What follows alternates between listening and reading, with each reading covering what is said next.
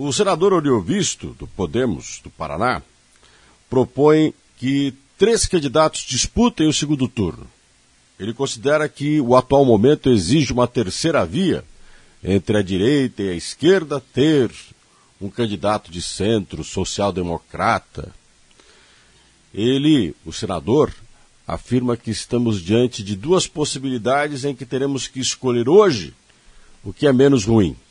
Faz crítica ao atual presidente e o ex-presidente, que podem ser, pelo menos pelas pesquisas atuais, os possíveis candidatos no segundo turno, Bolsonaro e Lula.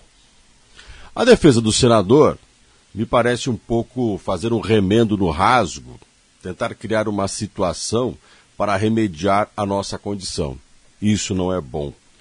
Todo remédio demonstra, ainda mais aqueles que tentam curar o sintoma e não a doença, que a nossa realidade é de um debate muito pobre e de opções medíocres.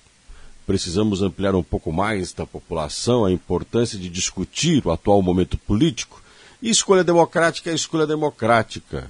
Se para o senador estamos diante da escolha de duas opções não agradáveis para ele, o Brasil está dividido entre o que considera melhor para si mesmo.